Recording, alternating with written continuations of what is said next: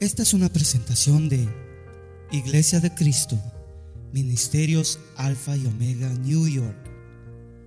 Si desea más información de este ministerio, como lugar, horario de actividades, visite nuestro sitio de internet. La dirección es ayoni.org. A Y O N Y.org. Allí encontrará diferentes recursos y enlaces a nuestras plataformas sociales que deseamos sean de bendición para su vida. Bendiciones. Si vivimos por el Espíritu, andemos también por el Espíritu. No nos hagamos vanagloriosos, provocándonos unos a otros, envidiándonos unos a otros Hermanos, aun si alguno es sorprendido en alguna falta, vosotros que sois espirituales, restaurando en un espíritu de mansedumbre, mirándote a ti mismo, no sea que tú también seas tentado. Llevad los unos las cargas de los otros y cumplid así la ley de Cristo. Porque si alguno se cree que es algo, no siendo nada, se engaña a sí mismo. Pero que cada uno examine su propia obra y entonces tendrá motivo para gloriarse solamente con respecto a sí mismo y no con respecto a otro, porque cada uno llevará su propia carga. Ahora quiero que escuche usted, o si usted la tiene, también puede leerla conmigo, pero quiero que escuche conmigo cómo lo pone la traducción lenguaje actual. Y lo voy a leer rápido, pero creo que nos ayuda a poder entender mejor. Aunque yo sé que esto lo entendimos todos, pero a lo menos a mí me ayudó a entenderlo mejor. Dice la TLA, exactamente lo mismo que leímos. Si el Espíritu ha cambiado nuestra manera de vivir, debemos obedecerlo en todo. No seamos orgullosos ni provoquemos el enojo y la envidia de los demás por creernos mejores que ellos. Hermanos, ustedes son guiados por el Espíritu de Dios. Por lo tanto, si descubren que alguien ha pecado, deben corregirlo con buenas palabras. Pero tengan cuidado de no ser tentados a hacer lo malo.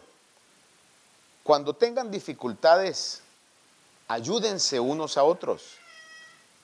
Esa es la manera de obedecer la ley de Cristo. Si alguien se cree importante cuando en realidad no lo es, se está engañando a sí mismo. Cada uno debe examinar su propia conducta. Si es buena, podrá sentirse satisfecho de sus acciones, pero no debe compararse con los demás. Cada uno es responsable ante Dios de su propia conducta. Muy bien, vamos a una oración. Padre, en esta hora te agradecemos por este tiempo y la oportunidad que tenemos de reunirnos con libertad. Sabemos, Dios mío, que estamos en medio de una generación difícil, una generación que tú has identificado como torcida, como perversa, cuyo príncipe es Satanás y que se mueve, Señor, en contra del avance del reino. Pero tú nos has puesto en este lugar, Señor, como luz, como sal, y cada día nos estás instruyendo por medio de tu palabra que nos ilumina. Y hoy al estar en este lugar y poder recibir tu palabra, te ruego que pueda traer la sabiduría del cielo para que nuestra conducta pueda cambiar de acuerdo a la conducta que tú esperas de nosotros como hijos y también como iglesia, Señor.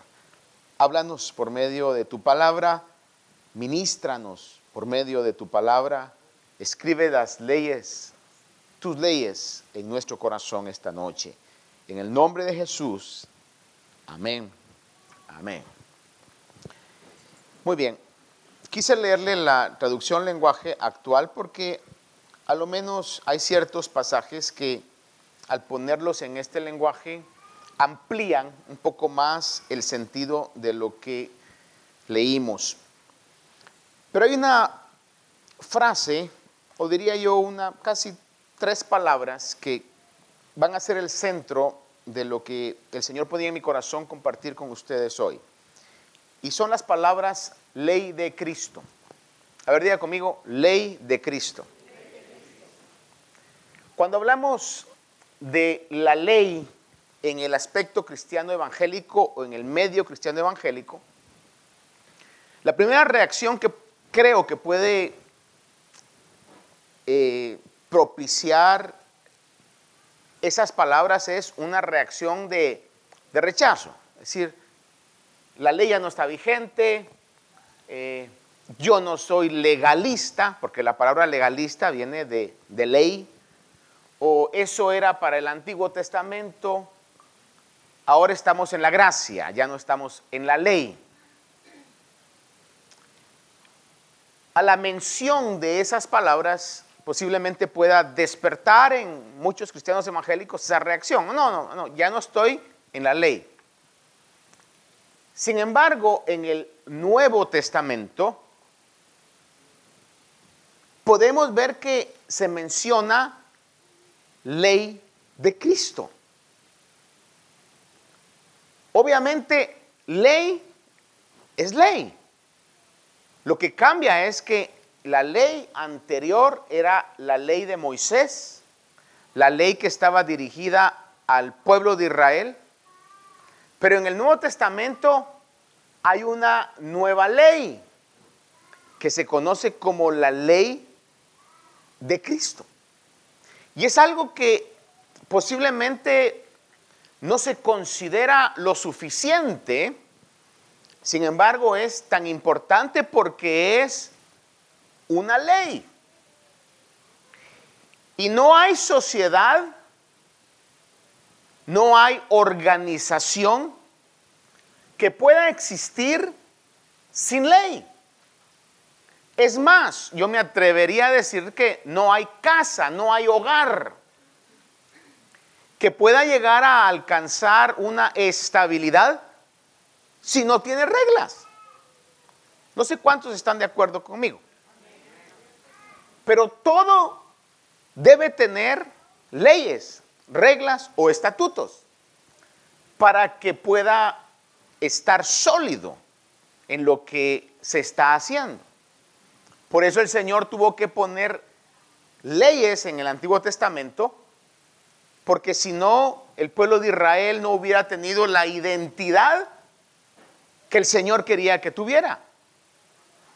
Y por eso es que se menciona en el Nuevo Testamento la palabra ley. Pero ahora es la ley de Cristo. Y en medio de toda esta lectura quise entresacar eso porque con el favor de Dios es lo que quiero que meditemos. Ahora, cuando vimos aquí en esta lectura, comienza la lectura diciendo que si vivimos conforme al Espíritu, caminemos también en el Espíritu. Y luego amonesta diciendo, no seamos vanagloriosos, etc. Y dice, si alguno es sorprendido en alguna falta, vosotros que sois espirituales, dice, restauradlo.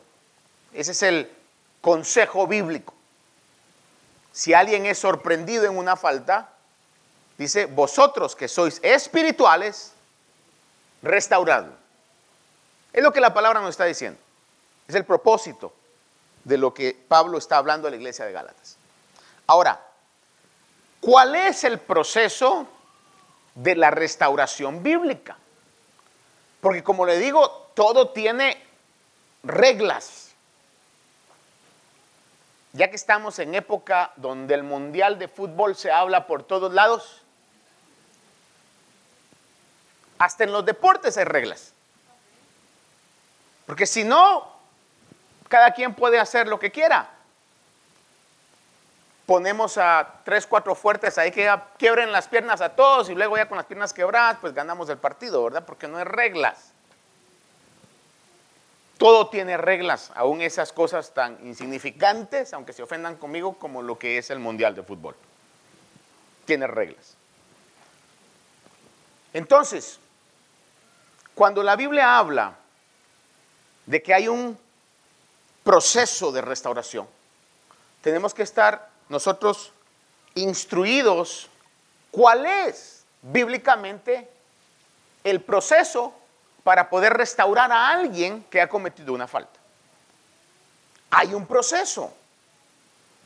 Y lo encontramos de una manera clara, para mi punto de vista, que viene directamente del Señor Jesús, ni siquiera de Pedro, de Pablo, de Juan, sino viene directamente del Señor Jesús, en Mateo capítulo 18. Mateo capítulo 18 del verso 15 al 18 y antes de que usted lo lea, yo lo lea con usted. Este proceso viene después de que el Señor les habla acerca de la parábola de la oveja perdida. ¿Cuántos han oído o hemos oído la parábola de la oveja perdida? Si no la ha oído en forma de predicación o la ha leído, posiblemente la ha escuchado cantada. ¿Cuántos no hemos escuchado el canto? Eran Sígalo. Que había en él. Ah, la mayoría lo sabemos, ¿verdad? Es exactamente, casi en su totalidad, la parábola de la oveja perdida. Lo que el Señor está diciendo es, está dando a entender el corazón eh, bondadoso, amoroso, misericordioso de el Señor como el buen pastor, hacia la oveja que, ¿quién la mandó a perderse pues? ¿Por qué Fegaos se apartó del rebaño? Posiblemente nadie la, la, hizo que se fuera del, del rebaño, sino que aventuró, aventuró la oveja perdida. Se sintió confiada se sintió capaz de poder orientarse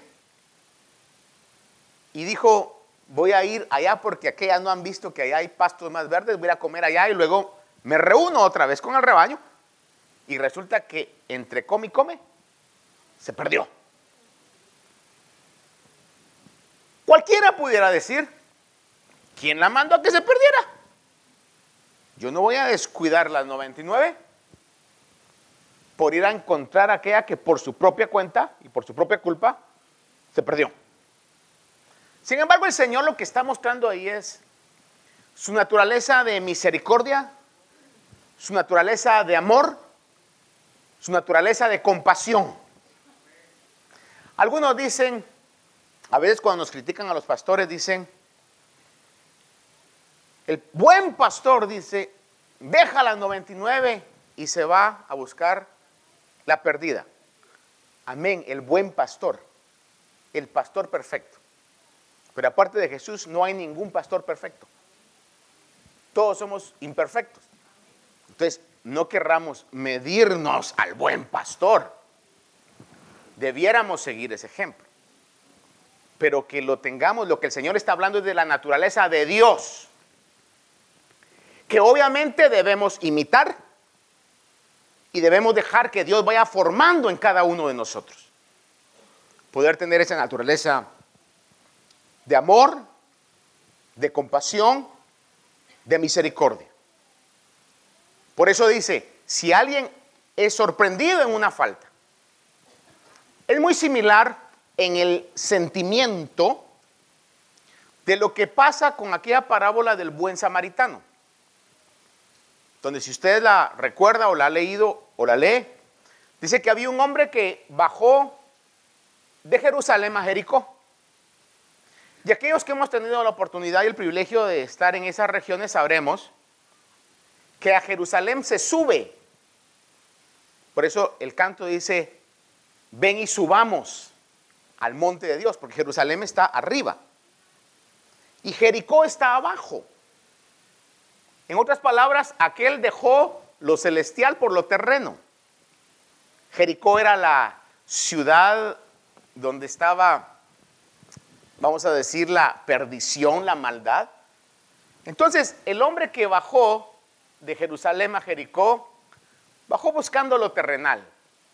Y ahí lo asaltaron, lo dejaron medio muerto. Y la parábola dice que pasó un levita, pasó un sacerdote y no lo ayudaron. Y hasta que pasó un samaritano, lo ayudó. Esa parábola se ha entendido que el prójimo es aquel que ayudó a aquel que no conocía, que posiblemente estaba todo golpeado, quebrado, no solamente físicamente, sino que económicamente también, por sus propios actos. Pero fue movido a compasión, fue movido a misericordia. Y el Señor termina esta parábola diciéndole a aquel que le preguntó quién es mi prójimo, le dice, ve tú y haz lo mismo. Es exactamente lo mismo que el Señor está formando en nosotros como su cuerpo, porque la iglesia es el cuerpo de Cristo. Que podamos tener no solamente los pensamientos, sino también el corazón de Dios. Ser movidos a compasión, a misericordia, a esa demostración de amor con acciones. Y sobre este pensamiento que el Señor está enseñando de la parábola de la oveja perdida, seguidamente en el capítulo 18 de Mateo, verso 15 al 18, da el proceso de restauración. Y dice, si tu hermano peca, otras versiones dicen, si peca contra ti. Esta versión dice, si tu hermano peca, ve y repréndelo a solas. Si te escucha, has ganado a tu hermano. Pero si no te escucha, lleva contigo a uno o a dos más, para que toda palabra sea confirmada por boca de dos o tres testigos. Y si rehúsa escucharlos, dilo a la iglesia. Y si también rehúsa escuchar a la iglesia, sea para ti como el gentil y el recaudador de impuestos. Ese es el proceso de la restauración. Cuando vemos algo en un hermano que está mal, una actitud de pecado, nuestra responsabilidad es llegar y decirle, brother o sister, eso que está haciendo no va de acuerdo con lo que usted es. Eso es algo que ofende a Dios y ofende y desagrada a la iglesia de Cristo. Es algo que mancha el nombre de Dios, lo que usted representa. Es algo que trae una mancha a la iglesia de Cristo. Y si el hermano o la hermana le dice, ay hermano, mire, gracias, oremos, eh, ayúdeme, dice, has ganado a tu hermano. Pero si el hermano dice, mire, usted preocúpese de su vida, déjeme a mí vivir mi vida. Usted no se mete en mi vida, yo me arreglo con Dios. Si a mí me gusta drogarme, yo me arreglo con Dios. Si a mí me gusta fornicar, yo me arreglo con Dios. Si a mí me gusta estafar, yo me arreglo con Dios. Y usted dice, es que eso no es bíblico. Entonces usted viene y llama a otros hermanos que sean espirituales, porque la Biblia dice aquellos que son espirituales, y dice, hermano, fíjese que necesito que me acompañe. Yo hablé con este hermano, con esta hermana, y, y, la cuestión es que sigue haciendo lo mismo. Ayúdeme, vamos. Y entonces, para que quizás mis palabras no se entendieron, ayúdeme usted. Va con el hermano la hermana y le dice, sí, hermano, eso está mal. Y dice, mire, aparte de que usted se esté metiendo en mi vida, deje de ser chismoso. y a mí no me importa, yo me arreglo con Dios. A ustedes qué les, etcétera, cualquiera que sea la respuesta. Entonces dice, si sigue en esa condición y rehúsa escuchar, dilo a la iglesia.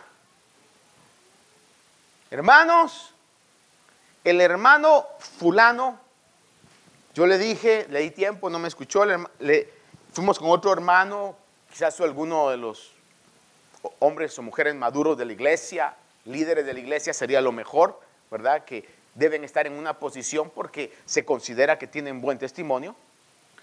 se amonestó y no hizo, no hizo nada al respecto, hermanos, dejamos saber a la iglesia como cuerpo de Cristo para que ustedes consideren que este hermano, esta hermana, realmente no quiere cambiar. Y la Biblia dice que sea tenido como un gentil y como un recaudador de impuestos.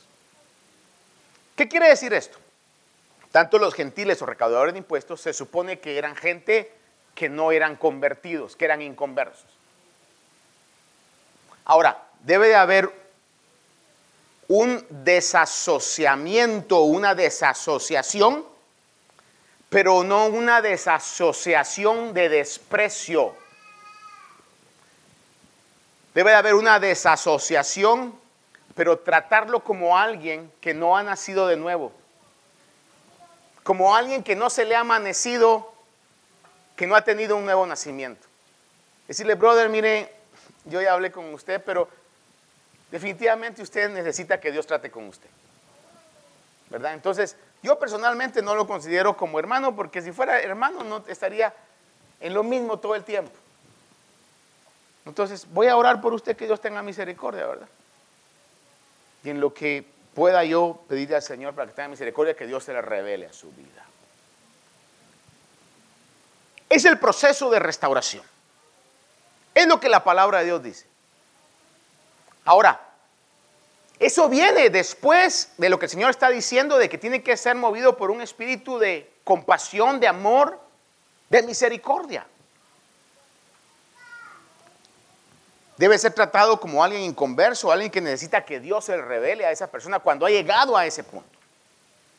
Entonces, cuando dice Gálatas, si ves una falta a tu hermano, restáuralo. No es simplemente oremos por esa persona, no, hay que confrontar a esa persona. ¿Sí me explico, hermano? Pero estamos orando por esa persona, no, pero alguien que lo conoce, que sabe, ya lo confrontó para salud espiritual de esa persona. Sé que estoy tocando un terreno minado, yo lo sé. Sé que es algo que no se practica en las iglesias, porque nos interesa, no se vaya a molestar y se vaya a ir. No se vaya a molestar y vaya a dejar de ofrendar o de diezmar, porque es el que más diezma, el más ofrenda. No se vaya a molestar y vaya a dejar de colaborar, porque es el que más talento tiene. Pero realmente lo que nos interesa es que lleguemos delante de Dios, como dice la palabra, irreprensibles y sin mancha delante de Dios.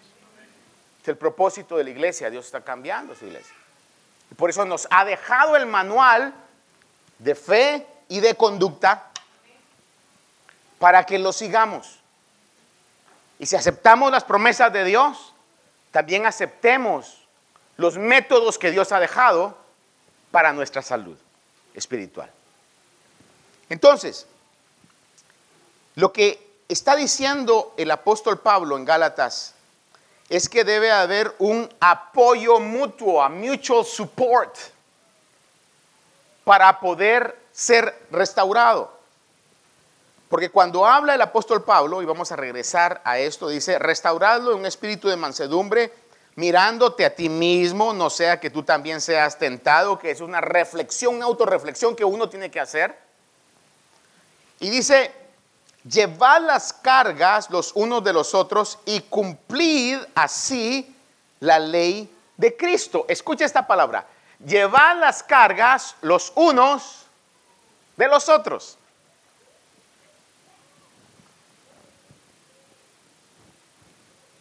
Alguien podrá decir en algún momento, si yo ni aguanto con la mía, ¿cómo voy a llevar la de otros? Sin embargo, fíjese que pasa un fenómeno. Vamos a pensar de que hay dos sacos, dos bolsas con 100 libras cada una. Y hay dos personas. 100 libras aquí, 100 libras aquí dos personas. Si cada uno va a levantar sus 100 libras, va a ser más difícil y va a tener más esfuerzo a que si combinan las dos y están levantando lo mismo, pero la fuerza combinada hace que la carga se sienta menos. Aunque es la misma, pero por alguna razón la fuerza combinada hace que la carga se sienta menos. Por esa distribución que hay. Hay más puntos de apoyo. Y eso es lo que el Señor está diciendo. Tengan una ayuda mutua. Y fíjese que algo que yo estoy totalmente seguro que es muy útil cuando usted pase momentos, cuando usted se sienta down, cuando se sienta de bajón, que todos los hemos tenido, ¿verdad? Y a veces, a veces no son solo días, a veces son épocas, semanas, a veces meses. Mire, cuando nos toquen esos valles de sombra de muerte o valles como dicen, de baraca, lo dice el salmista, ¿verdad? Valles difíciles.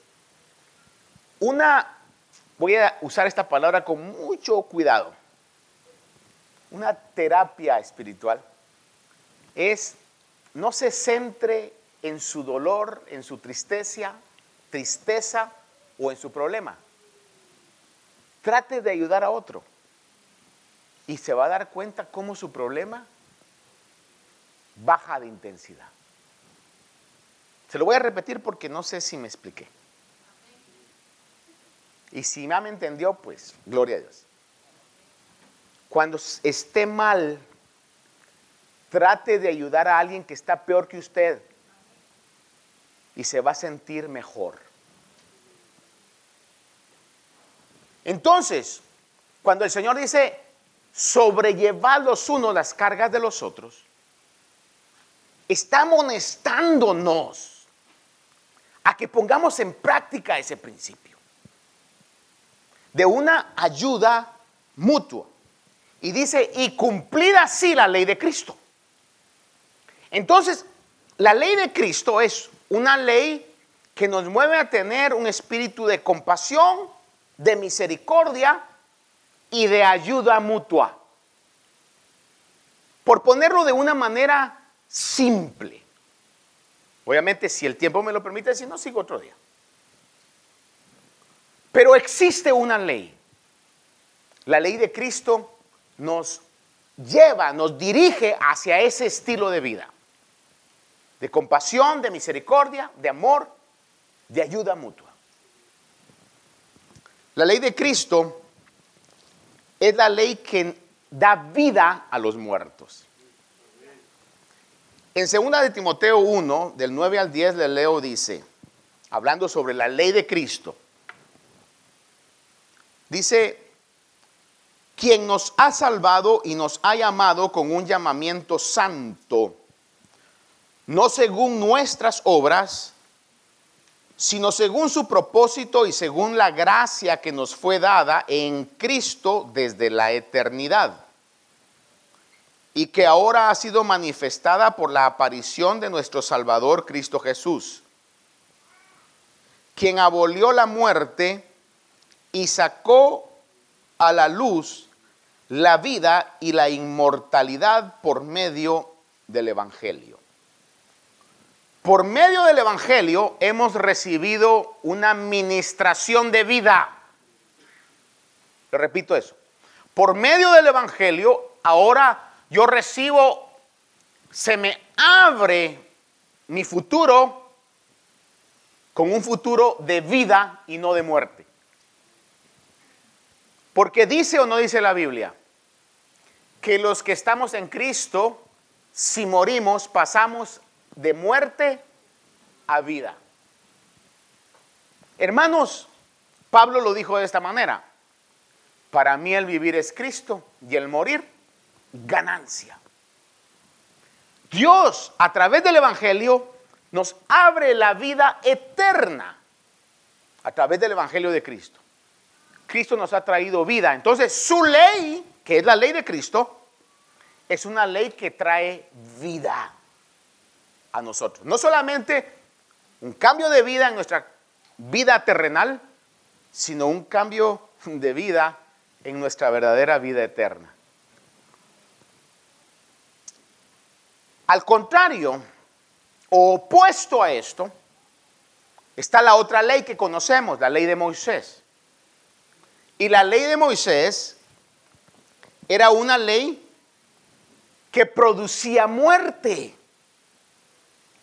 No porque fuera la intención de Dios que esa ley trajera muerte, sino porque por la debilidad de nuestra carne, esa ley perfecta traía muerte. Y la Biblia lo pone en esta manera, en Romanos capítulo 7, verso 5, dice, porque mientras estábamos en la carne, las pasiones pecaminosas despertadas por la ley actuaban en los miembros de nuestro cuerpo a fin de llevar fruto para muerte. Oiga esto. Esa ley perfecta lo que venía a hacer era a revelar nuestra condición de muerte. Déjeme ponerlo, voy a leer otro pasaje y luego se lo voy a poner esto. El verso, verso 13, Romanos 7, 13 dice, entonces lo que es bueno, hablando de la ley de Moisés, entonces lo que es bueno vino a ser causa de muerte para mí. Dice, de ningún modo. Al contrario, fue el pecado a fin de mostrarse que es pecado al producir mi muerte por medio de lo que es bueno, para que por medio del mandamiento el pecado llegue a ser en extremo pecaminoso. Lo voy a ilustrar de esta manera. Hay personas que cuando van al médico se ponen extremadamente nerviosos o nerviosas hasta el punto del temor. hay personas que nunca se hacen un examen físico, por así decirlo, porque mientras no sepan qué tienen, son felices. De hecho, hay un dicho en inglés que dice, ignorance is bliss. La ignorancia es bendición o felicidad. Porque cuando no se sabe que algo está malo dentro de uno, uno dice, ay, tengo un dolor ahí, pero ya va a pasar. Pero no vaya a ser que lo manden a hacerse una radiografía, rayos X, y de repente vieron una sombra aquí, una sombra allá, y viene eh, el diagnóstico del médico a veces, ¿verdad? Mire, no me crea, pero puede ser esto, puede ser otra situación. Y ya uno anda firmando la the will, ¿cómo se dice? La, el testamento, ¿verdad? Y puede ser que la máquina haya fallado ese día. Pero mientras no se sabía, no estaba tranquilo. Haga de cuenta que la ley de, de Dios, la ley de Moisés fue la radiografía. El mundo creía que estaba bien hasta que vino la radiografía y le demostró, le reveló que su fin era muerte eterna, porque estaban muertos en delitos y pecados. Entonces, eso fue lo que la ley de Moisés hizo. Reveló al mundo, ustedes están muertos porque hay muerte, porque todo lo que ustedes están haciendo desagrada a Dios. Y para que puedan agradar a Dios tienen que cumplir todos estos mandamientos y los mandamientos, dice la Biblia, eran imposibles de cumplir por la imperfección humana. Y por, por eso viene Jesús, el Dios perfecto que se hizo hombre perfecto, a cumplir la ley, a morir por todos los imperfectos y decir, todo aquel que quiera mi perfección, lo único que necesita es creer en mí, recibir mi señorío y yo le voy a otorgar mi perfección, yo le voy a otorgar mi justicia y esa justicia los va a hacer que puedan entrar libremente a la gloria de Dios. La ley de Cristo nos trajo vida. La ley de Moisés reveló muerte. Y lo que Pablo dice, ¿la ley entonces era mala? De ningún modo. No era la ley la que estuviera mala. Lo que estaba malo era el hombre. Otra forma en que puedo pensar que esto nos ayude a recordar. Haga de cuenta que usted está preparando un guiso, una comida. Tiene cinco ingredientes. Está una carne, está eh, especies, está, eh, pues obviamente, aceites, lo que sea, hermano. Y de repente esa comida lleva también crema o leche. Se prepara todo y de repente la baña con la crema. Pero resulta que la crema estaba pasada.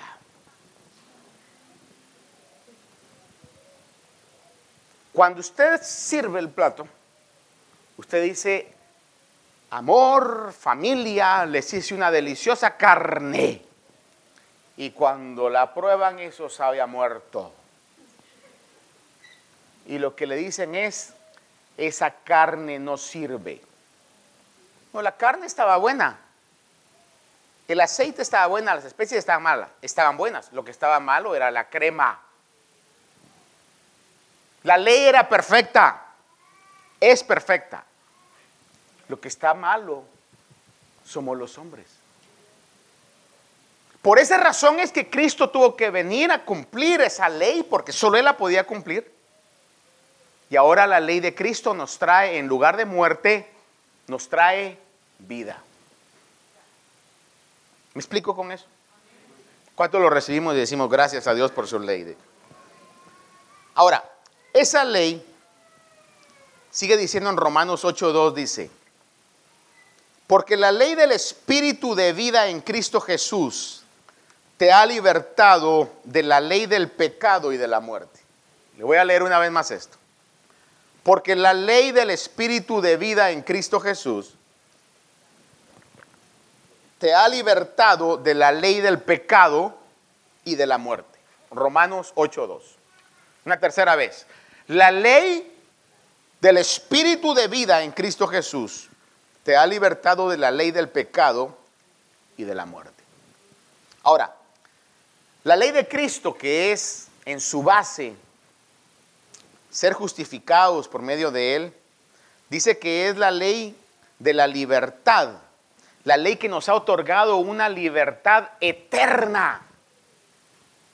Esa ley liberta nuestras vidas, rompe cadenas, quita amarras, quita el dominio que el diablo tenía sobre nosotros. Y es la ley que nos ha otorgado una libertad total y una libertad eterna. Oiga esto, una libertad eterna. En el cielo vamos a ser totalmente y eternamente libres, verdaderamente libres. Segunda Corintios 3, 17 le leo, dice, ahora bien el Señor es espíritu y donde está el espíritu del Señor hay libertad. Este pasaje se ha utilizado mucho cuando nos reunimos y decimos, especialmente cuando alguien está ministrando la alabanza y dice, eh, donde está el Espíritu de Dios hay libertad. Voy a decir yo, está bien, es una buena aplicación, pero la aplicación bíblica genuina es donde está el Espíritu de Dios y le pregunto, ¿cuántos tienen el Espíritu de Dios dentro de nosotros? En su vida hay libertad. Esa es la aplicación correcta. En su vida hay libertad. Porque donde está el Espíritu de Dios, ahí hay libertad. Donde antes había cadenas, habían prisiones, ahora hay libertad. Es lo que el pasaje en sí habla. Dice, el Señor es espíritu y donde está el espíritu del Señor hay libertad. Y Santiago 1.25 dice, pero el que mira atentamente a la ley perfecta, que es la ley de Cristo, que se conoce también como la ley de la libertad, el que mira atentamente a la ley perfecta, la ley de la libertad, y permanece en ella, no habiéndose vuelto un oidor olvidadizo, sino un hacedor eficaz, será bienaventurado en todo lo que hace. Entonces es importante que sepamos que nos conviene vivir obedeciendo la ley de Cristo. Porque la ley de Cristo, la ley de la libertad, la ley perfecta, porque viene de la perfección que Él nos otorga, no por nuestros propios méritos, sino por los méritos de Él, es una ley que nos da libertad y que si la seguimos nos hace bienaventurados.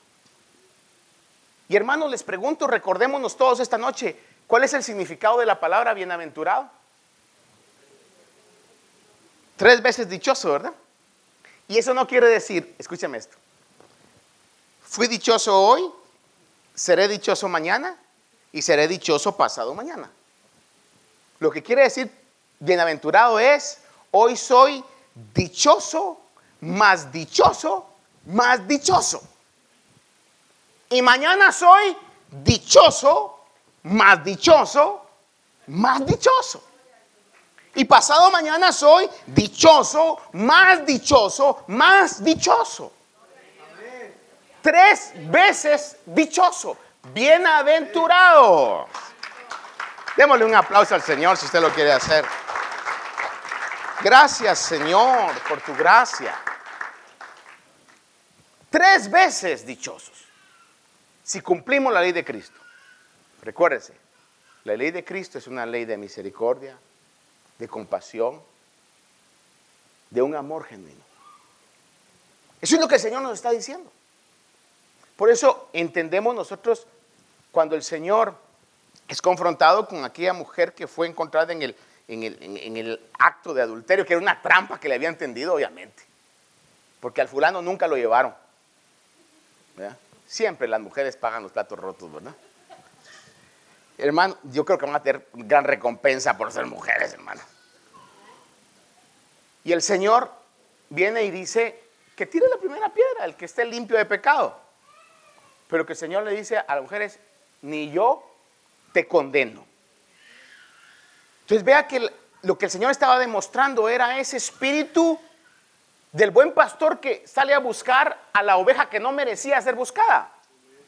Lo que el Señor está demostrando es la actitud del corazón del samaritano que se compadece de aquel que bajó a Jericó cuando qué fregados tenía que ir a hacer a Jericó. Y el Señor está diciendo a esa mujer, y la lección a todos, estaba diciendo, ni yo te condeno.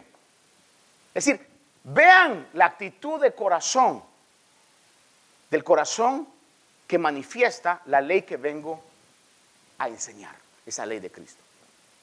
Y si camino sobre esa ley, que no me vaya a malinterpretar y vaya a decir, ahora el hermano está poniendo softy, ¿verdad? Ya está. No, no. Porque le voy a concluir, si no puedo hoy, el domingo, con que la mejor demostración del amor es decir la verdad. Y usted me va a completar este versículo, este no es versículo, es dicho. La verdad duele. Cuando nos han dicho la verdad y que no va de acuerdo a nuestro pensamiento, ¿verdad? Que muchas veces nos ha dolido. Pero la mejor demostración del amor es decir la verdad. Y la mejor demostración del amor que se le puede dar a alguien que está descarriado es, brother, si sigue así, usted va a parar en el infierno. Brother, si usted sigue así, sister, si usted sigue así, Dios lo puede disciplinar de una manera en que se va a arrepentir. Y no es que le desee el mal, pero es lo que la palabra revela. Ay, usted me está echando malas vibras, usted me está... No, no, no. Simplemente le estoy diciendo la verdad bíblica. Y se lo digo porque lo amo. ¿O cuántos padres acá no han tenido el momento de encuentro con un hijo, con una hija, de sentarse y decir, vamos a hablar? Lo que le voy a decir no le va a gustar, pero es la verdad.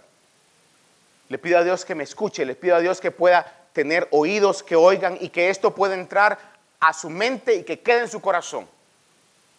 Si sigue con esas amistades, si sigue en esa conducta, va a parar así, va a parar así, va a parar así, va a parar así.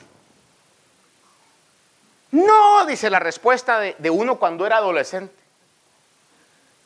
No me entiendes. Tú viviste otra época.